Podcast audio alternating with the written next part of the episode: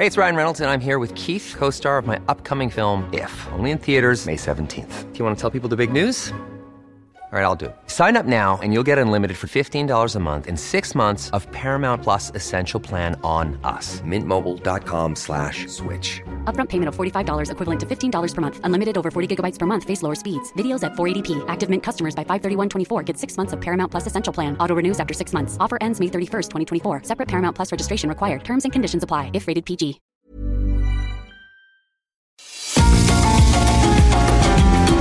GastroLab es un lugar donde cabemos todos. Aquí encontramos historia, recetas, producto, materia prima, vinos y un sinfín de cosas que a todos interesa. Ya que con cocina y vino se aprende en el camino. Déjate llevar por el chef Israel Arechiga a un mundo delicioso que da como resultado GastroLab.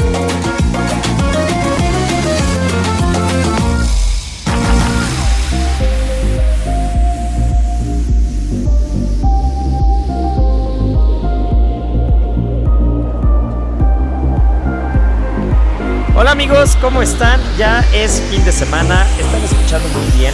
Ya está aquí nuestra querida Miriam Lira, ya está Marianita Ruiz, ya está el sommelier Sergio Ibarra, ya está la producción. Ya estamos todos listos aquí en la cabina porque ya es hora de hablar de cosas ricas, ¿no, Miri? Las 8 de GastroLab. Es momento de dar un repaso por nuestras páginas. Ya nos morimos de ansia, así como de que no. Ya urge, ya la tripa está chillando, Ya, ya. ya, ya el estómago está pidiendo masa madre, el estómago está pidiendo eh, vino de Ribera del Duero, ya está pidiendo cochinita pibil, ya está pidiendo cocina del sureste, yucateca. Y es que esta semana, mi querida Miri, yo le eché ojo a Gastrolab desde la mañana del viernes, muy puntual, justo venía llegando de Ribera del Duero, le eché el ojo y dije, no puede ser cocina yucateca, cocineras tradicionales, eh, técnicas ancestrales tomaron las páginas de Gastrolab y no es. podemos no hablar de ello. Exacto, y es que saben que es una edición hiper mega bonita porque, bueno, ¿quién está en nuestra portada de entrada? Rosalía Chay. Exactamente, que ustedes la recordarán por algunos este, capítulos en los que salió de Chef's Table. De hecho, tiene todo un capítulo en el que está ella presente, en el del barbecue, y todo relacionado al PIB y a estas técnicas ancestrales de cómo cocinar bajo tierra todos estos alimentos, que bueno, datan de hace cientos y cientos y cientos de años. Entonces, nos fuimos hasta Yucatán, a un pueblito que se llama Yaxunán a conocer a Rosalía Chay, a hablar con ella, a saber qué es lo que hace. Y a mí una de las cosas que más me llamó la atención es que realmente Rosalía Chay podría ser, sin demeritar su trabajo, cualquier cocinera tradicional que está perdida en su pueblo y que le pone una gran eh, calidad y esmero a la forma en la que cocina. Y creo que habla mucho de la grandeza que tienen todas las cocineras este, tradicionales en todo el país. Porque si bien ella destaca por, por hacer una de las mejores cochinitas pibil que hay en este país, estoy segura que si nos adentramos en los pueblos, en si nos adentramos a, a, más comunidades de Yucatán, podremos encontrar a muchas más cocineras que seguramente están muy a su altura. Y habla de una riqueza cultural y gastronómica enorme, ¿no? Y de todo ese valor que tenemos que poco a poco ir rescatando y enalteciendo, tal cual. Es que ya lo hemos dicho anteriormente, no nos gusta que el discurso se, que el discurso canse, pero es la verdad.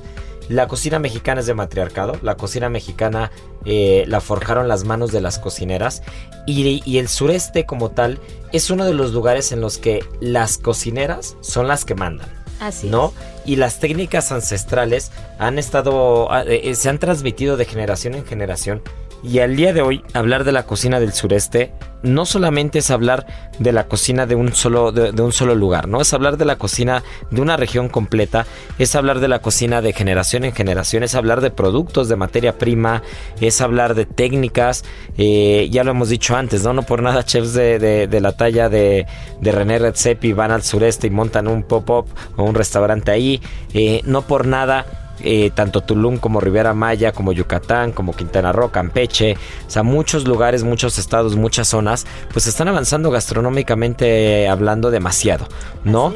Y, y, gran parte de eso se debe al conocimiento que han, que, que han transmitido estas cocineras. Exacto, y sabes que algo padrísimo que realmente muchas veces la grandeza eh, radica y la sabiduría en, las cosas más simples, ¿no? Y entonces en este conocimiento que parece como, pues, que es muy cotidiano y tal, pero que tiene una técnica y que tiene un poder. impresionante. Por ejemplo, eh, en la entrevista Rosalía nos cuenta que ella diariamente pues está en su pueblo, ¿no? O sea, realmente tiene una vida muy simple y que ella una vez a la semana, imagínense, una vez a la semana, se va a las ruinas arqueológicas que están ahí en Yaxunan, se sube a la pirámide más alta, prende su celular y ahí recibe los únicos mensajes que le llegan en esa semana para ver si va a recibir turistas, si va a dar clases de cocina y demás. Y me pareció fascinante, ¿no? Como todavía en, algunas zonas del país pueden la gente todavía vivir en, su comunidad y, cuidando a sus cerdos pelones y, y, este y haciendo pues toda esta cocina tradicional como si se hubiera hecho hace cientos y cientos de años, ¿no?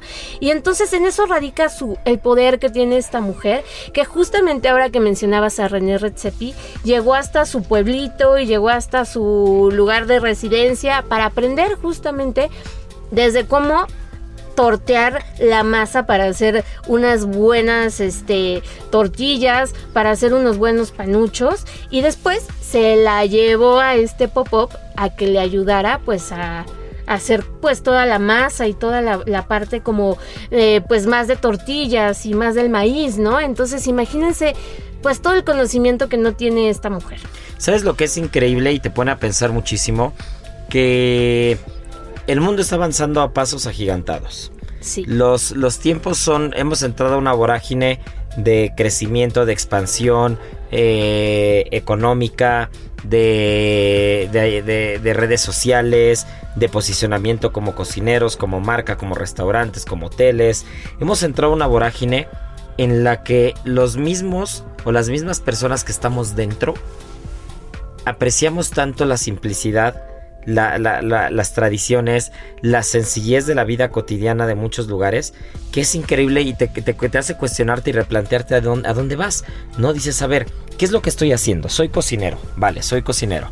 Pero como cocinero, eh, entro dentro de esta dinámica de querer siempre atender más personas, hacer los mejores platos, hacer cosas nuevas y como comunicación tener las mejores notas, ¿no? Y, tener los mejores suplementos y siempre vamos trabajando con el tiempo encima y siempre vamos corriendo y Marianita ya está aquí viendo el reloj porque se tiene que ir al servicio de Segulomas y yo tengo que ir corriendo atrás de ella y de repente ya tienes el restaurante lleno y, es una cosa tras otra y, ahorita producción va a tener otro programa, ¿no? Y entonces empezamos a entrar en un dinamismo que, que, cuando lo piensas con la cabeza fría a veces no es tan sano, número uno.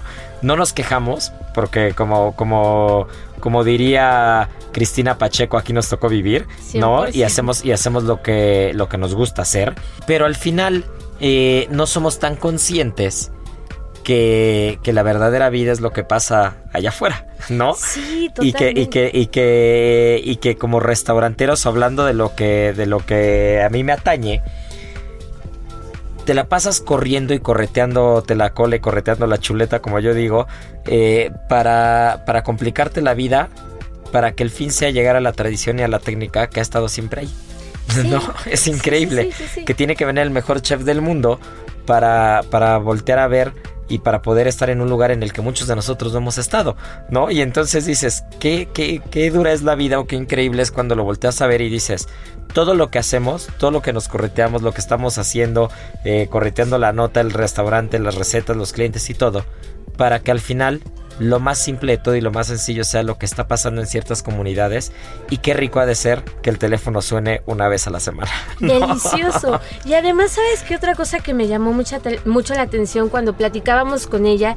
Y justo le decíamos, bueno, ahora eres famosa, ¿no? Ya llegaste a Netflix, tienes un capítulo en Chef's Table, o sea, no cualquiera, ¿no? ¿Qué sigue para ti? ¿A dónde quieres ir? Y ella nos decía, a ningún lado, yo quiero quedarme en mi pueblo. O sea, quiero la- seguir cocinando rico quiero y conseguir comiendo rico, y ¿no? cuidando a mis cerdos y esa es mi grandeza y esa es mi pasión de vida, ¿no?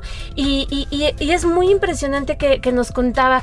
Yo a lo único que he salido de mi pueblo es que lo y lo más lejos que he ido es a Tabasco. Es más, no conozco ni el mar. Y fue una gran impresión porque, híjole, te quedas con cara de cómo te basta todo lo que tienes en, en un pequeño lugar y es suficiente, ¿no? Y, nos, y todos estamos siempre en esta justo, en esta vorágine de qué más viene, a dónde más voy, qué más quiero conocer, eh, ta, ta, Y ta. todo es válido, ¿no? Y todo es válido Todo y es se válido. vale. Todo es y válido y al final, eh, desde, desde, según el arista, desde el punto de vista del que lo veas, pues todos tenemos parte razón, ¿no? El 100%. crecimiento luego dices, bueno, si te quedas con los brazos cruzados y ves que hay crecimiento, pues no lo aprovechaste y los trenes no pasan a veces dos veces. Y, y- y- y es una serie de cosas en las que tiene que haber un autoconvencimiento de que lo que estás haciendo es lo correcto, ¿no? Pero está bien querer una vida sencilla. Pero también está bien esto. Está súper bien. Y, y- y muchas veces hasta por eso este, nos frustramos tanto, ¿no? Porque te venden tanto la idea de que tienes que triunfar, de que tienes que salir, de que tienes que hacer, que bueno, ¿qué tal que a ti te gusta estar en tu ciudad natal y punto? Y, y vives feliz así. Qué bien está. Y qué También rico está, vale. porque cuando, cuando vi las páginas de Gastrolab y vi lo que decía, vi lo que representaba, vi las fotos, te hace replantear y decir, chin, ¿no será que, que realmente la verdadera cocina y la verdadera esencia de todo está en encontrar un lugar en el que eres feliz haciendo lo que te gusta sin importar nada más? Yo creo que sí. Puede que sí. Definitivamente sí. Y esos lugares como de mm, enaltecimiento y de pasión propia, pues solamente los encuentras también cuando estás bien contigo mismo, ¿no? Y, y esta señora es muy feliz cuidando a sus cerditos, haciendo la cochinita pibil, recibiendo a muchísima gente que viene de todas partes del mundo y enseñándole cómo funciona un pib. Lo cual me parece que ya tiene un, un mérito No hay trascendencia. enorme, ¿no? Enorme. Entonces vayan y, y lean esta entrevista, de verdad no se van en- no se van a arrepentir y van a aprender muchísimo, muchísimo, no solamente pues de los recados que son como la base de la comida yucateca, estos estas masas como tipo molito, rojo, negro, blanco que le dan es el recado negro. todo el sabor a la comida yucateca y pues van a poder conocer una historia de, de verdad fascinante. De éxito y sobre todo de autenticidad, Sí. ¿no? Que en esta época la autenticidad cada vez es más difícil de encontrar y, y que como justo lo acabo de decir, ¿no? Eh, la mayoría de las personas que nos dedicamos a este medio, pues estamos correteándonos la cola todo el tiempo con mil Todo cosas y, y a veces cuando encontramos eh, justo a personas como Rosalía Chay, nos damos cuenta que, que a veces la verdadera cocina, la verdadera esencia, el verdadero producto y la verdadera técnica no está aquí, está allá, ¿no? Está escondida en el México que, que- es ese México gastronómico, ese México de tradiciones, de historia, de cocineras, de manos que, que han transmitido de generación en generación y que han resguardado las recetas ancestrales y que hacen de la cocina mexicana lo gloriosa que es al día de hoy, ¿no? Así es. Tal. Bueno, pues qué rico, pues qué rico, mi querida Miri. Y lo que también está rico es el tema que nos trae hoy Marianita Ruiz, Uf, porque nos trae, ya, ya nos habló de la, de, no es la biblioteca de las semillas, ¿cómo se llamaba?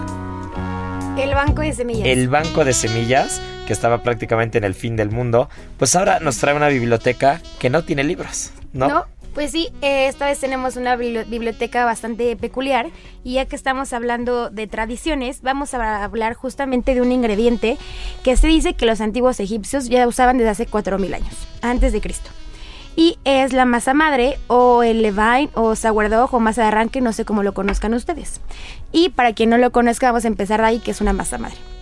Eh, es una levadura natural 100% y eh, solamente se compone como de harina y agua y eh, pues para los que se preguntan cómo es, es que tienes que dejarla como reposar bastante tiempo, ¿no? Entonces eh, el almidón de la harina hace que la harina se, con- eh, se convierta en glucosa y entonces empieza a tener como un proceso de, de, pues no de descomposición, pero empiezan a salir como microorganismos y entonces hay dos factores importantes. Uno es que genera dióxido de carbono y etanol, que es lo que ayuda a que el pan eleve.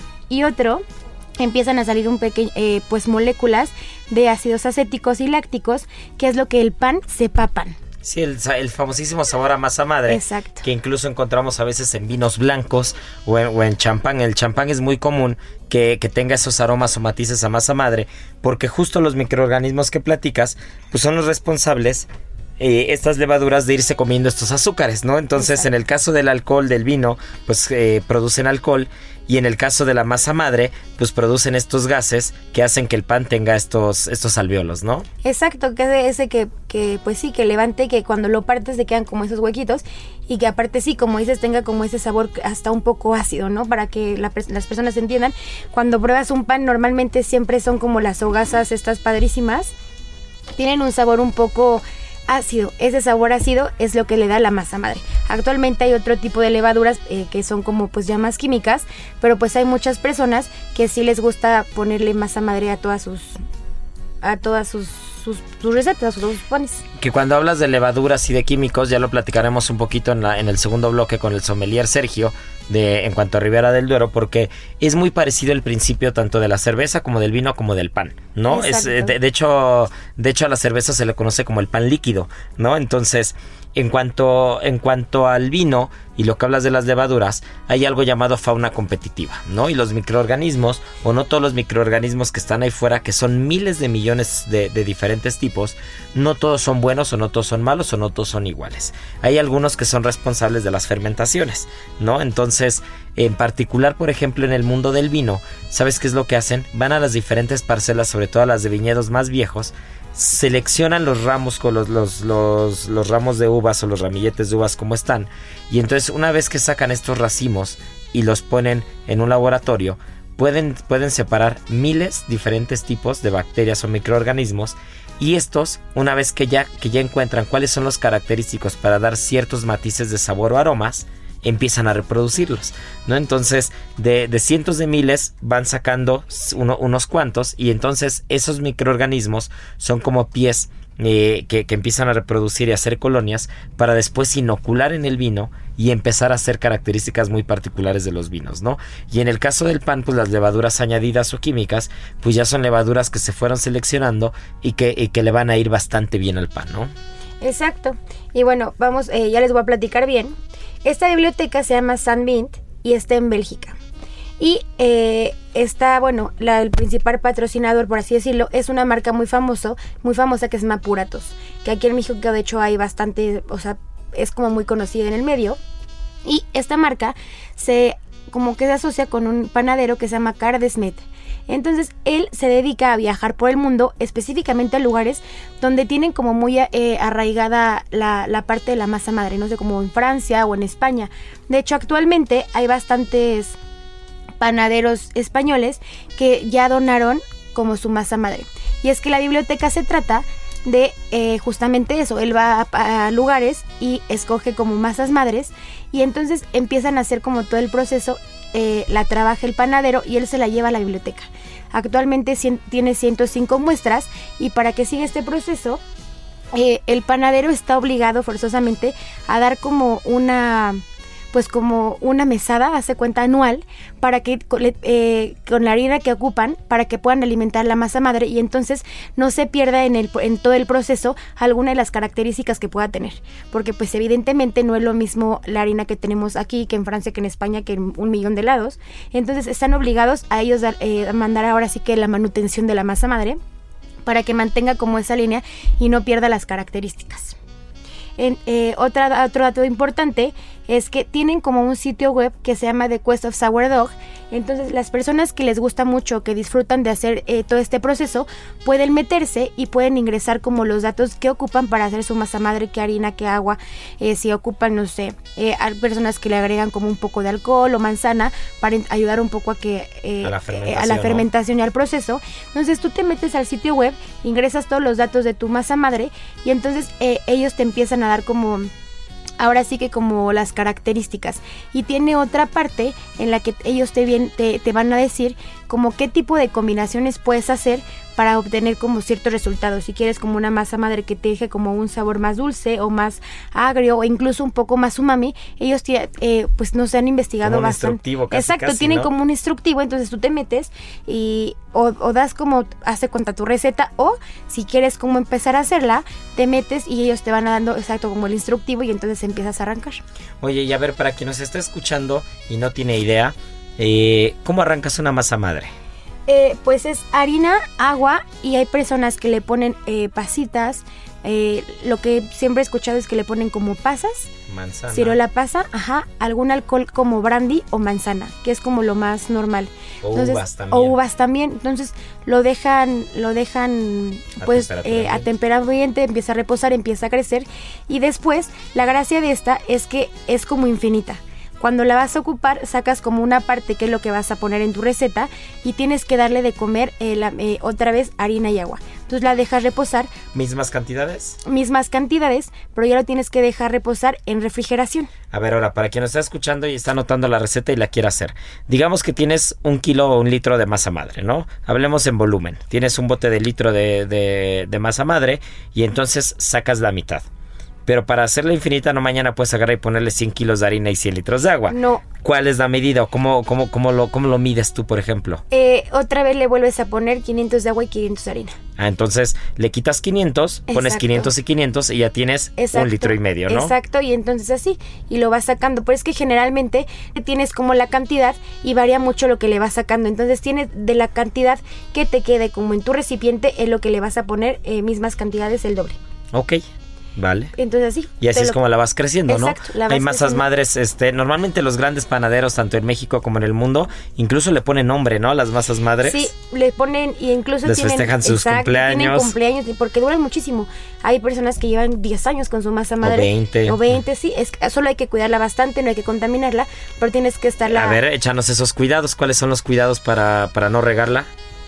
Pues siempre tiene que estar como en un recipiente limpio y eh, la sacas, pero normalmente cuando estás como, no sé, los panaderos son como más bruscos, entonces hay que tratar de ocupar eh, utensilios siempre limpios, la sacas, eh, la dejas reposar y pues procurar que el agua esté li- limpia, que la harina no esté contaminada y que tu recipiente esté limpio y hay que taparla. Obviamente tienes que ponerla en un recipiente dos o tres veces más grande de la cantidad para que tenga espacio para crecer y para fermentar y que siga como su proceso. Ok, ahora una última pregunta. Eh, tú tienes una masa madre. Tú sacas una parte para hacer pan y alimentas. Exacto. ¿Qué temperatura dentro del refri, fuera del refri? Eh, ¿Cómo funciona eso? ¿Tienes que darle de comer y tiene que estar fuera del refri en algún momento? ¿Cómo funciona? Sí, la, eh, la sacas. Normalmente cuando la van a ocupar la sacan, o sea, los panaderos pensando ya en producción normal, la sacan y la dejan afuera eh, como a temperatura ambiente en lo que están trabajando.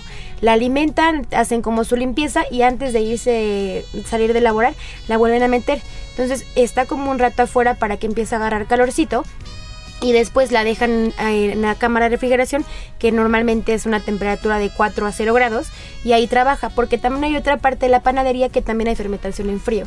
Entonces eh, al final la levadura sigue sigue comiendo azúcar y sigue creciendo. Obviamente es más lento que si lo dejas eh, en calor pero al final el proceso siempre sigue entonces hay que mantenerla en refrigeración para que también no se salga de control porque si no eso se vuelve un monstruo Bueno, pues qué interesante. Pues lo que, lo que se va a volver un monstruo es la producción porque ya se nos está acabando el tiempo. Pero volvemos, ya está el sommelier Ibarra. Hablaremos de Ribera del Duero. Y pues nada, no se nos despeguen porque Gastrolab está buenísimo.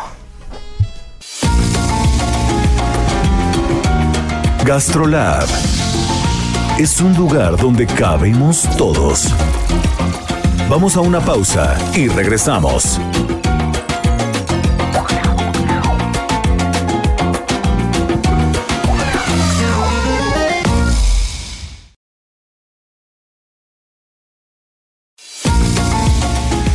Gastrolab, estamos de regreso.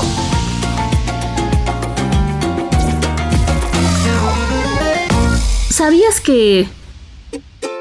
El pepino no solo es bajo en calorías y rico en agua, sino que también posee múltiples vitaminas, potasio, hierro y calcio.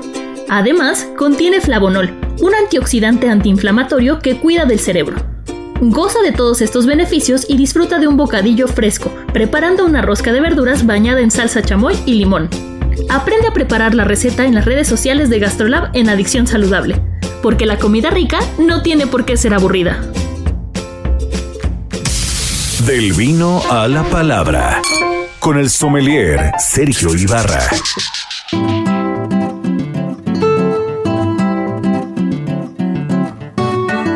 Bueno, pues ya estamos de vuelta y tal como lo dijimos en un principio, hoy traemos una de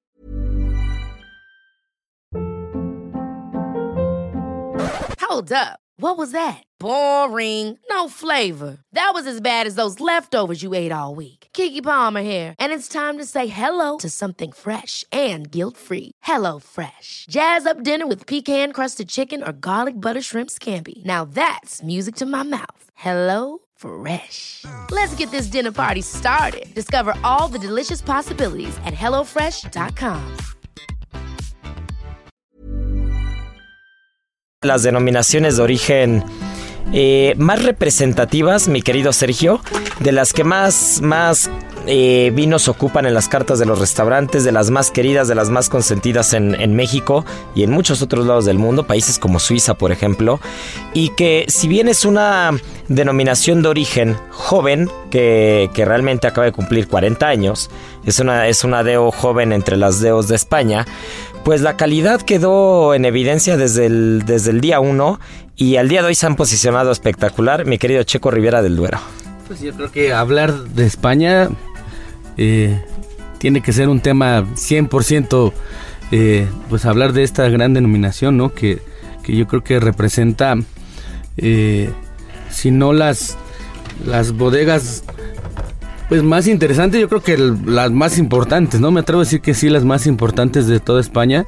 Podemos hablar de, de esta famosa milla de oro. Que ni es de oro ni es una milla, pero, pero muy No, mítica. Pero bueno, este, este camino que, que acobija todas estas bodegas, ¿no? Podemos decir que está Pesquera, está Arzuaga, está Vega Cecilia, está Dominio de Pingos, eh, pues todas estas grandes etiquetas que, que alguna vez hemos podido tener la oportunidad de degustar.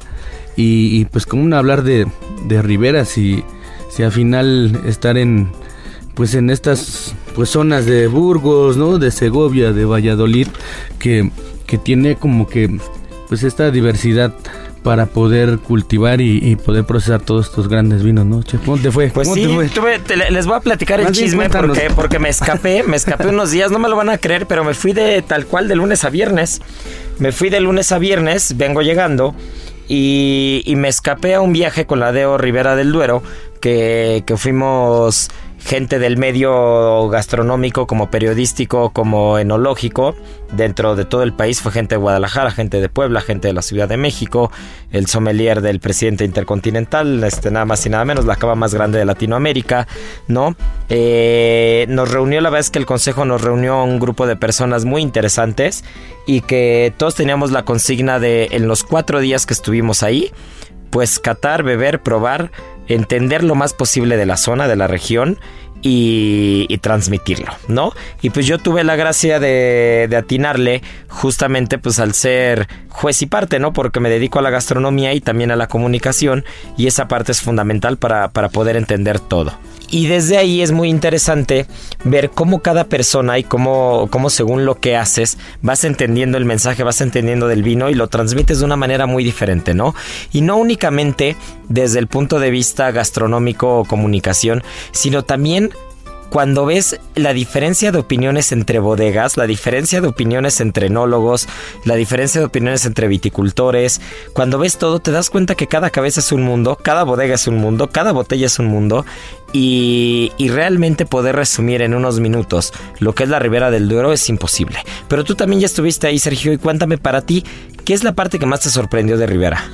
Pues a mí, fíjate que la... Yo creo que hay bodegas para todos los, los, los estilos, ¿no? Y, y cuando haces ese estilo de viajes en- que conllevan el, el- el enoturismo, no meramente eh, solamente vas a, a identificar la denominación, cuando incluso estás la- en las bodegas, yo creo que te tocó ver arquitectura en algunas, ¿no? Hay unas que son obra de arte, son museos. Algunas que suelen ser eh, pues muy clásicas, ¿no? Y, y a mí, en particular de Ribera del Duero, me gusta esa diversidad que tiene. Digo, si el vino español ha ido cambiando eh, en estos últimos años, yo creo que pues un giro pues prácticamente de 360 grados, porque recordemos que antes nadie quería beber esos vinos con ese exceso de barrica, lo hemos platicado muchas veces, y ahora que estás ahí, pues te das cuenta, eh, como tú dices, ¿no? Cada, cada bodega quiere darle su sello, cada enólogo eh, pues saca de la tierra lo mejor para tener esa copa de vino en, la mesa. Y, a mí en particular, eh, pues me gusta, no sé, el dinamismo tan solo de, de Sisek, ¿no? ¿no? Las locuras que llega de repente a hacer y, tener ese gran, gran, gran pingus que, que a mí me ha sorprendido. Las, las añadas que he probado, la verdad es que es un vino espectacular pero la manera en cómo llega él a trabajarlo, ¿no? ¿Qué te llegó a platicar esta vez? No, pues fue, fue, fue, fue interesantísimo porque vamos a ahora sí que vayamos desde el inicio, ¿no?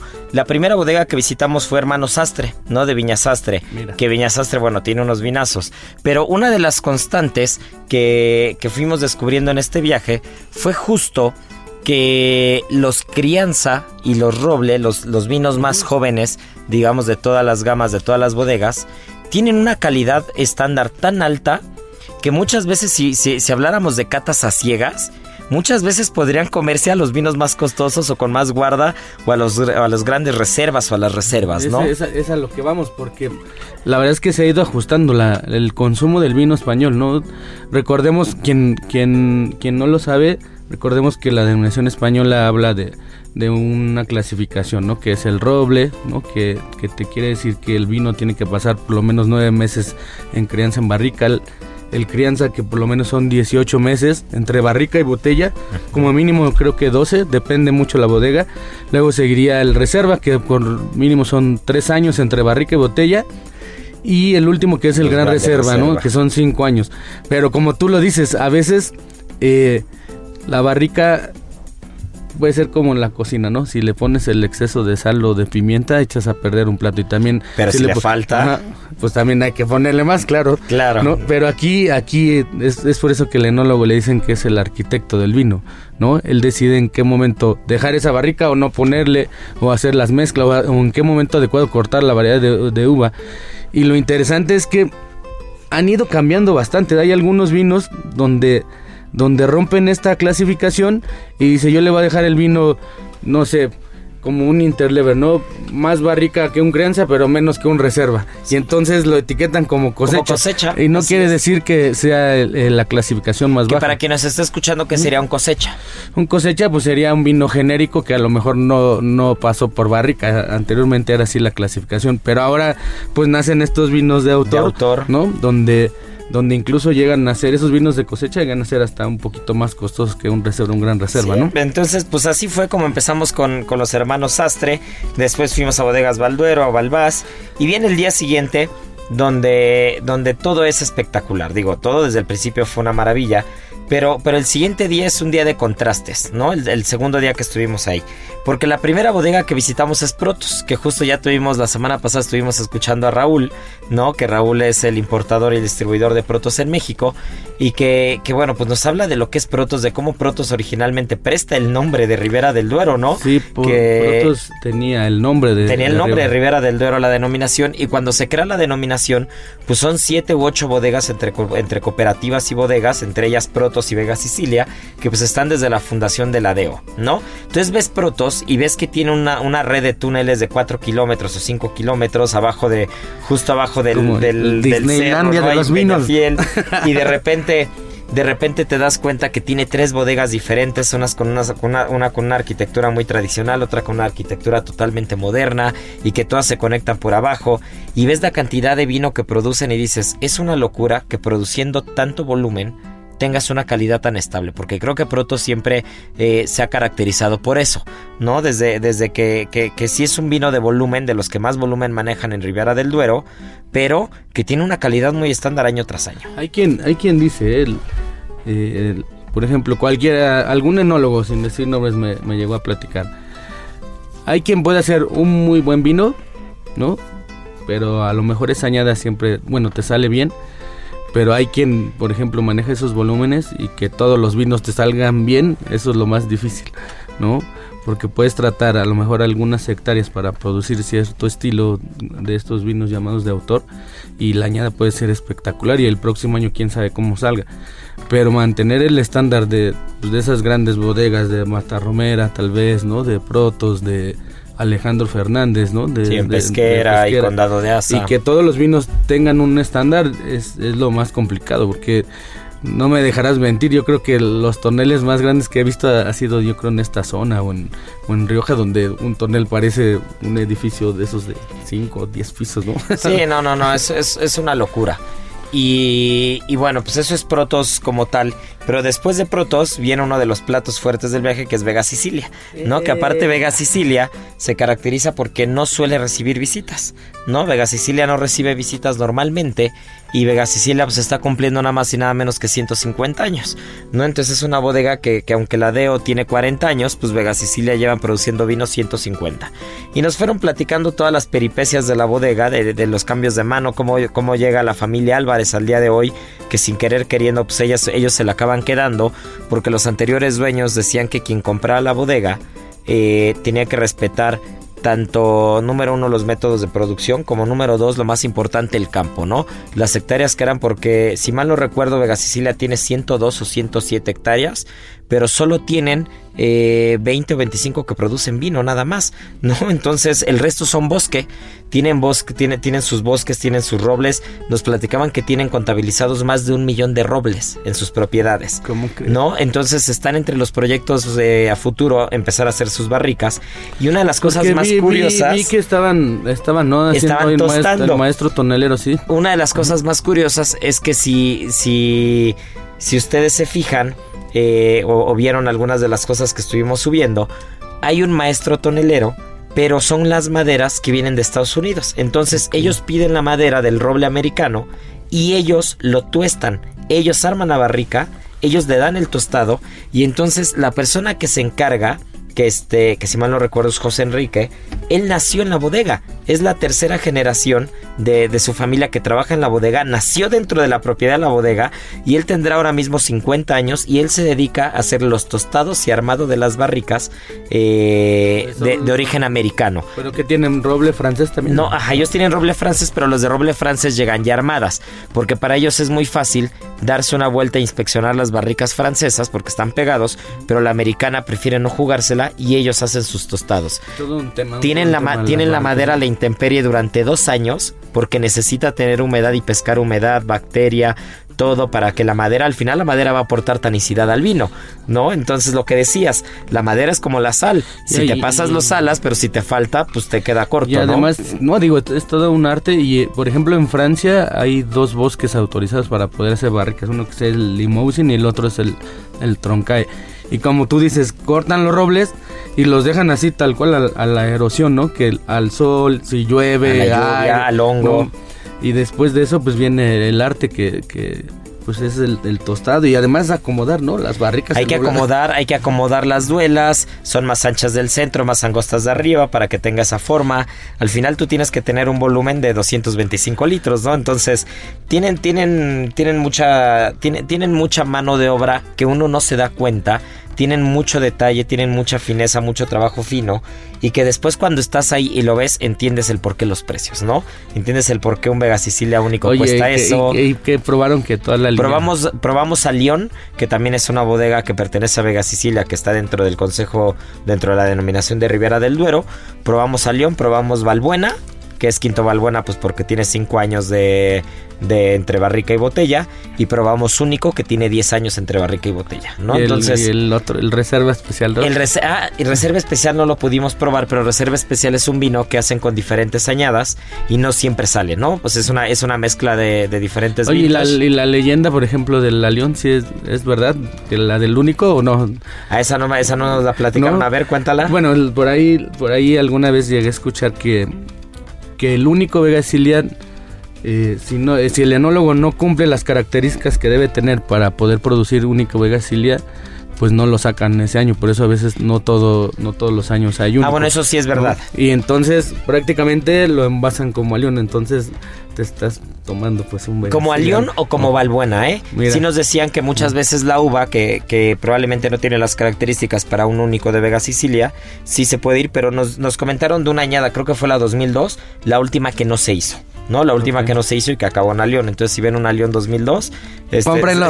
cómprenlo, ¿no? su centro comercial favorito y cómprenlo. Después de ahí nos fuimos a Arzuaga, que bueno, Vega Sicilia es una, es una historia espectacular, es una bodega preciosa. Pero, y que aparte tienen, tienen, antes de pasarnos a Arzuaga, tienen unas obras de arte que van comprando, la familia va comprando las, las obras de arte y son las que usan para las doble magnum. ¿No? Entonces para las doble magnum de Vega Sicilia único tienen una obra de arte. Las normales no, las, las de 750 mililitros no, pero las magnum o doble magnum seguro tienen, tienen la obra de arte, ¿no? Después de ahí nos vamos a Arzuaga, que Arzuaga pues está pegadito a Vega Sicilia, ¿no? Los, los viñedos están literal pegados unos a otros.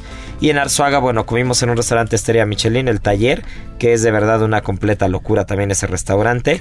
Nos trataron espectacular. Unas chuletillas de cordero al sarmiento que eran un espectáculo, que venían en, un plato de metal todavía con un, un, ramito de romero prendido, ¿no? Muchas cosas ahí que ya habíamos alguna vez intentado emular en una cena sin saber que estaba ahí, ¿no? Nosotros intentamos hacerlo hace años, Sergio y yo, en una cena maridaje.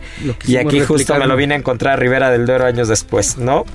Oye, pesquera, ¿no? Pesquera visitaste. Estuvimos en el hotel de pesquera, pero no pudimos ir a la bodega aunque después nos hicieron una, un evento en el que fue eh, fueron los vinos de Alejandro Fernández, estuvo justo con Dado Daza, estuvo Pesquera, estuvo Millennium, ¿no? Los grandes vinos, sí, los grandes vinos de Alejandro Fernández, pero no pudimos ir a la bodega. Con Alejandro tengo muy buenos recuerdos cuando digo, el señor podía viajar y, llegamos a hacer algunas cenas maridajes aquí en, con Sandra, con Sandra Fernández.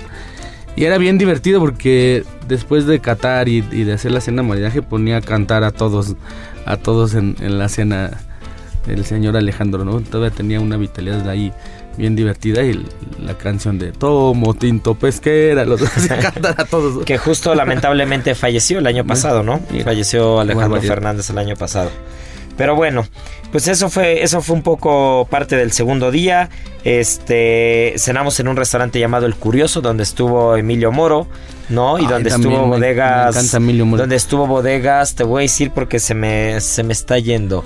Fueron Monteabellón y Montavellón, qué sorpresa nos dieron esos vinos porque estuvieron espectaculares. Y de Emilio Moro, bueno, decir, hablar de Emilio Moro, hablar de Sancho Martín, hablar sí de Maleolus es, es otra cosa, ¿no? El clon de la familia, son vinos espectaculares. Oye, dominio de Atauta, ¿no? ¿Estuviste en? esa va después, ya vamos para allá. Después viene el tercer día, donde ahora sí, este, seguimos con los platos fuertes. Eh, una bodega que causa controversia porque se posicionó muy rápidamente hace 10, 15, 20 años, Matarromera, que es una bodega que hace volumen de las más grandes que hay en la Ribera del Duero, que hace mucho volumen, pero que al igual que Protos te sorprende que con todo el volumen que tiene, la calidad que hay, ¿no? Entonces tiene muchas opiniones divididas porque muchos restaurantes, incluso nosotros, dejamos de, tenerlo en la carta porque el tener Matarromera le quitaba venta o exposición a otros vinos. Toda la gente ya había probado Matarromera, ya no había mucho que ver, pero después de estar ahí, después de estar ahí te das cuenta que no, que sí hay mucho que ver todavía, que los procesos que hacen son espectaculares, nos recibieron encantados en la bodega, con mucho profesionalismo, todas las bodegas la verdad hay que decir, la Deo se pulió porque nos recibieron con las manos abiertas y en Matarromera queda en evidencia el por qué se posicionaron rápidamente, ¿no? Y el porqué de la calidad. Y después viene eh, probablemente la rareza, la joya de la corona que tiene una historia muy particular que es Pingus, ¿no? Dominio de Pingus. Para que se den una idea, eh, Dominio de Pingus o la bodega de Pingus sacó su primera añada, creo que fue el 95, fue el 95 la primera añada. Y fue el primer vino en la historia de España en ganar 100 puntos Parker. Número uno. Número dos, cuando Robert Parker prueba el vino, ni siquiera tenía nombre. Ni siquiera tenía nombre el vino. Peter Sisek era enólogo de, otra bodega en Ribera del Duero. Y entonces eh, creo que era Hacienda Monasterio, la, la, ajá, era Hacienda Monasterio, la bodega en la que Peter Sisek, la que Peter Sisek era el enólogo, y escondidas empieza a hacer el vino de Pingus, ¿no? Entonces empieza a hacerlo a escondidas, eh, hace muy pocas barricas y él mismo dice, si yo hubiera tenido tiempo para poder hacer el vino como yo quería, probablemente lo hubiera dado en la torre. Sin embargo, como estaba ocupado en Hacienda Monasterio y no quería que ellos se enteraran, pues al final lo descuidé un poco y dejé que el vino se hiciera solo. Y entonces se da cuenta que sale un vinazo, lo manda Robert Parker y Robert Parker eh, lo glorifica. ¿No? Y a partir de ahí... El gurú del vino. El gurú del vino, ¿no? A partir de ahí surge el mito de, de Peter Sisek, que el hecho de que nos haya recibido, yo lo puse ahí en redes sociales, es como si hubiéramos ido a jugar este, una cascarita y Messi nos dijera, ah, pues yo soy de tu equipo, ¿no? O sea, tal cual, él nos guió, nos llevó, probamos todas las añadas, las dos añadas nuevas, tanto de PCI como de Flor de Pingus, como de Pingus, que ni siquiera están embotelladas, ni siquiera están en el mercado, probamos a futuro. Y eso nos lo dijo Peter, yo no abro vinos que ya están hechos. Cuando recibo que lo mismo, él casi no recibes más, ni siquiera hay un letrero de la, de la bodega afuera, es una casa. Es una bodega pequeñita. Es una bodega pequeñita, una casa, ni siquiera dice pingus nada afuera para que la gente ni vaya y toque. Es un poco antisocial este Peter en ese sentido, pero la verdad es que nos atendió y nos recibió espectacular.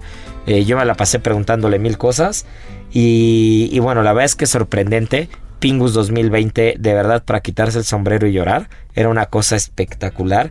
Flor de Pingus, eh, PCI, tú, tú, entiendes, ves lo que hace y te dice, todo el secreto está en la viña. Son cuatro hectáreas, solo cuatro hectáreas las que él destina para producir Pingus. ¿No? Cuatro hectáreas. Y el resto que son como 20 son las que produce Flor de Pingus y PCI, ¿no? Solo cuatro hectáreas. Solo cuatro hectáreas para Pingus. Son viñedos de 80 años en promedio y, es lo que él decía, decía, no, es que la gente arrancaba por temas de producción y todo, y no, el secreto estaba en mantener esos vinos, mantener ese, la, tierra te hace los vinos, ¿no? Son vinos que ahora el día de hoy en un restaurante encuentras entre 30, 40, 50 mil pesos, ¿no? Entonces nada más para que se den una idea de eso. Entonces, ha sido glorificado. Y la verdad es que eh, yo creo que yo la primera vez que, probé Pingus, pues siempre tienes como que el, el, comparativo entre, entre los grandes, ¿no? En ese momento yo creo, pues Vega ya había probado. Hacienda sabíamos que venía de él. Y, y, Pingo sí es, yo creo que es mágico, ¿no? esa calidad aromática es impresionante, yo creo que todavía la recuerdo, ¿no? Porque aparte son vinos jóvenes, son vinos jóvenes, que es lo que él dice, no le tienes que pasar, no te tienes que pasar de madera, no todo es barrica nueva, no todos son guardas, son vinos. Imagínense nada más esto para rematar con estos temas porque se nos está yendo el programa y vamos a tener que hablar de las el siguiente programa vamos a hacer vamos a aventarnos la segunda le parte. Damos, le damos. No, porque todavía vienen cosas muy interesantes, lo de dominio de Atauta lo dejamos para el siguiente. Pero con esto con esto rematamos nada más para que se den una idea de lo de Pingus él empieza a vendimiar un mes antes que todas las bodegas en Ribera del Duero. Y todo el mundo le dice, este está loco. ¿Cómo se te ocurre vendimiar un mes antes? Entonces todo el mundo va a vendimiar a finales de septiembre, octubre y cuando el primer loco de Ribera del Duero empieza, que no sea él, empieza a vendimiar, él ya acabó. ¿No? Entonces eh, es una persona disruptiva en su forma de trabajar, en su forma de entender el vino, en su forma de hacerlo y eso le creó un sello propio, le, le lo, lo, lo glorificó, lo lo hizo un mito y al día de hoy hablar de los vinos de Peter Sisek, el día, al día de hoy hablar de Pingus, no solamente en Ribera del Duero, lo que hace también en San Emilio, lo que hace en otros lados del mundo, es, es increíble, ¿no? Es, es el rey Midas del vino, ¿no? Lo que toca lo hace oro. Y lo que también vamos a hacer oro, mi querido Checo, es este programa porque vamos a tener que poner la segunda parte. Venga. ¿No? Pues, pues, no se lo pierdan. Nos vemos. vamos a hablar de dominio de Atauta, viñedos prefiloxéricos. Ese es otro tema que vamos a hablar. Venga. La eterna discusión entre si existen o no existen los viñedos prefiloxéricos, las viñas viejas, el tema también de las levaduras, de si son autóctonas, si no, si son inoculadas. No, bueno, el siguiente programa, Checo, nos la aventamos. Fabuloso. ¿va? venga, es un placer.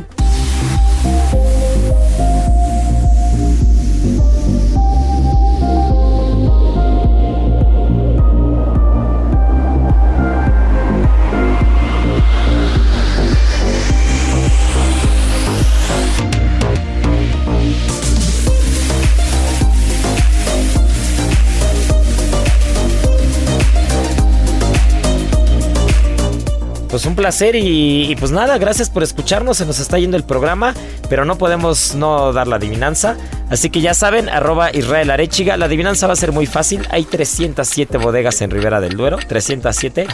que nos digan 5 bodegas. 5 bodegas de Ribera del Duero. Arroba Israel Arechiga. Y eh, bueno, pues ya les haremos llegar una botella de Ribera. Gracias por escucharnos. Y como cada fin de semana lo decimos, porque no puede ser diferente. Ahora la tripa está llena, llena de vino. Pero tripa vacía, corazón, sin, alegría. Aquí concluye otra emisión más de GastroLab, el lugar donde cabemos todos.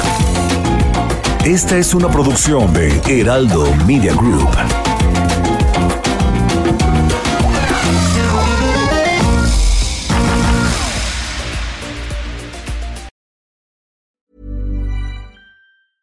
Mom deserves the best, and there's no better place to shop for Mother's Day than Whole Foods Market. They're your destination for unbeatable savings, from premium gifts to show-stopping flowers and irresistible desserts. Start by saving 33% with Prime on all body care and candles. Then get a 15-stem bunch of tulips for just $9.99 each with Prime. Round out Mom's menu with festive rosé, irresistible berry chantilly cake, and more special treats. Come celebrate Mother's Day at Whole Foods Market.